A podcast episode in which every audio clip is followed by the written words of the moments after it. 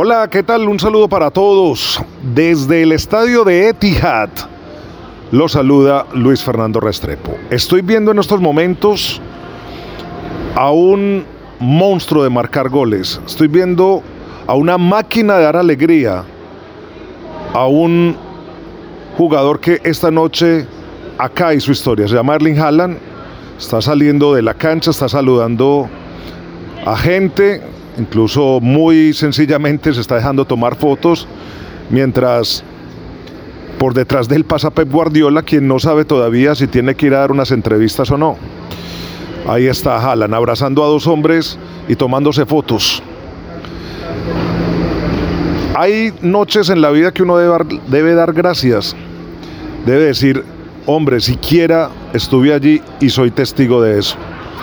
Y eso es lo que yo siento en estos momentos, porque ver a este noruego marcar cinco goles en un partido de la Champions con esa facilidad, con esa entrega, con esas ganas, con esa hambre de estar llevando el balón al fondo de la red, es increíble. Claro, ganó el Manchester City luego de un primer gol muy controvertido, un penalti que para muchos sería soft, porque le cabecearon el balón a Henrich muy cerca y le pegó en la mano. Bien, controvertido, Hernández lo dio en el bar. Y después Henderson, el portero en una salida, para mí temeraria, pues se lleva a un hombre de Leipzig y el árbitro antes la pita al revés y le saca tarjeta amarilla a Timo Werner.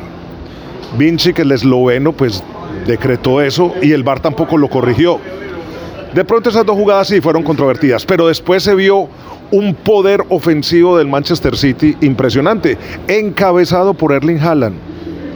Un hombre que cuando marcaba su hat trick, su tripleta, pues decíamos, es la quinta tripleta, no, y siguió de, de largo, siguió de lleno, marcó cinco, lo sacó Pep Guardiola como para allá, hombre, que no fuese a destrozar al Leipzig aún más y darle oportunidad a Julián Álvarez, quien ingresó.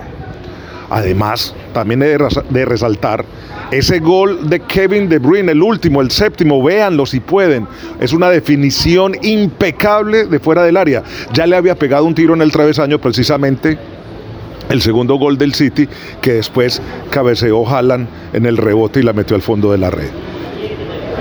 Queda la reflexión de este Manchester City a futuro. ¿Es este el Manchester City que sí puede levantar la Champions?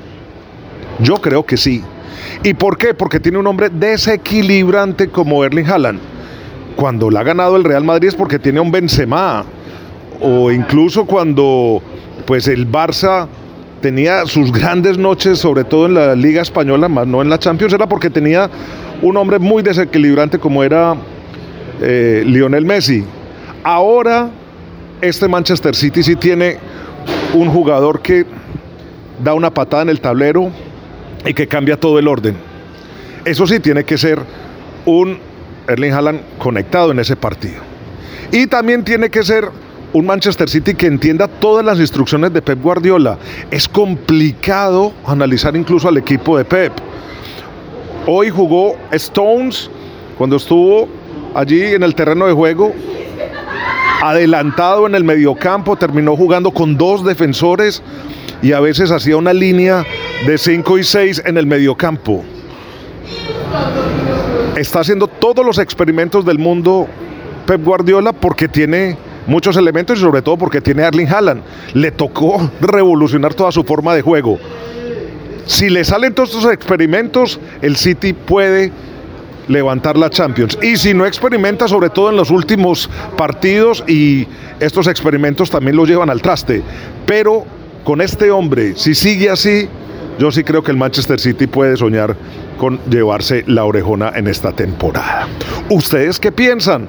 Los leo en mis eh, cuentas en redes sociales, en Twitter, en arroba Luis Ferpo y en Instagram Luis Fer Sports. Me despido desde acá, desde Etihad. Hace mucho frío. Estamos ya a menos 2 grados. Sin embargo, el fútbol nos calentó esta noche. Hasta pronto. Chao.